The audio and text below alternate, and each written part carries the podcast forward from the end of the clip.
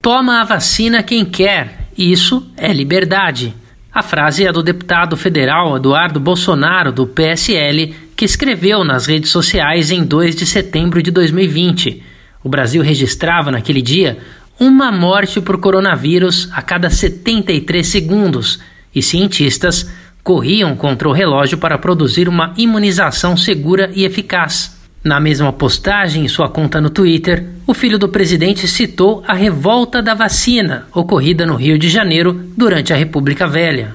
Alvo de chacota por evocar um motim ocorrido há 116 anos, o deputado Bolsonaro reedita um discurso anticientífico e anti-vacina em plena pandemia de Covid-19. A mesma narrativa é ecoada pelo presidente Jair Bolsonaro e parte de seus apoiadores, contrários a qualquer medida de isolamento para a prevenção da doença. No aniversário da revolta da vacina, o Brasil de fato relembra as origens daquele levante popular e descreve os paralelos com a atual pandemia. Pesquisadores ouvidos pela reportagem afirmam que a comparação entre os dois contextos requer cautela, como pondera Flávio Fernandes Batista Moutinho, professor da Universidade Federal Fluminense. Naquela época, a ciência estava se estruturando, estavam surgindo né, essas informações sobre vacina. Vacina era uma coisa extremamente nova. A própria descoberta dos micro-organismos é, por Pasteur, por Koch, era uma coisa extremamente nova. Hoje em dia a gente tem tudo isso consolidado e ainda assim é, é, pauta-se nesse negacionismo, nesse revisionismo da história. Passado o trauma da revolta da vacina, o país se consolidou ao longo do século XX como uma referência internacional em imunização.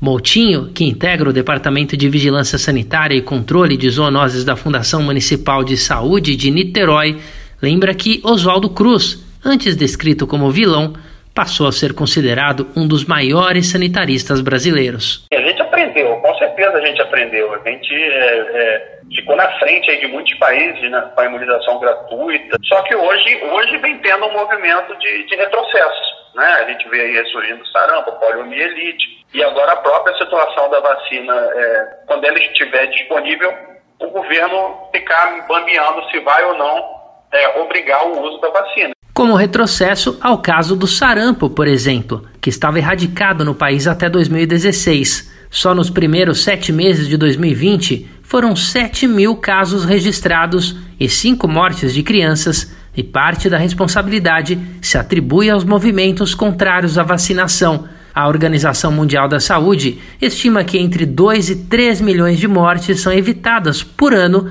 graças à imunização. Por isso, a OMS considera o medo da vacina uma das dez maiores ameaças à saúde global.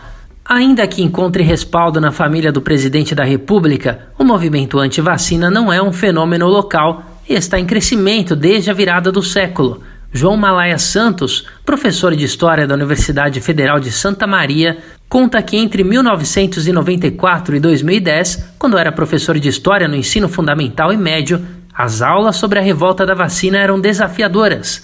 Isso porque os alunos não entendiam como a população poderia se recusar a tomar a vacina. A recusa a aderir às medidas sanitárias levou o governo a enrijecer as normas, permitindo que os agentes entrassem nas casas mesmo sem a permissão dos moradores. O plano de aplicação da vacina obrigatória contra a varíola, publicado no jornal A Notícia em 9 de novembro, é considerado o estopim da rebelião. Bondes foram atacados, virados de ponta cabeça e queimados pelos manifestantes que também romperam fiações elétricas, levantaram barricadas, derrubaram árvores e apedrejaram carros.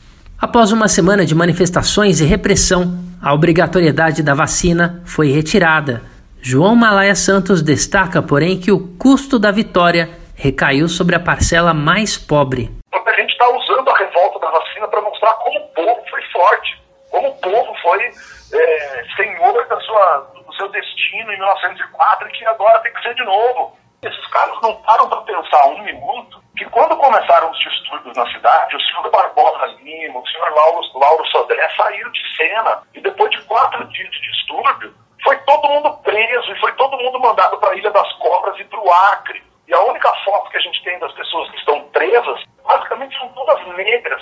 Durante a revolta da vacina, 30 pessoas morreram e 110 ficaram feridas, de acordo com dados oficiais. Cerca de 945 manifestantes foram presos na Ilha das Cobras, na Baía de Guanabara, e outros 461 foram enviados para o Acre. De São Paulo, da Rádio Brasil de Fato, com reportagem de Daniel Giovanaz, Douglas Matos.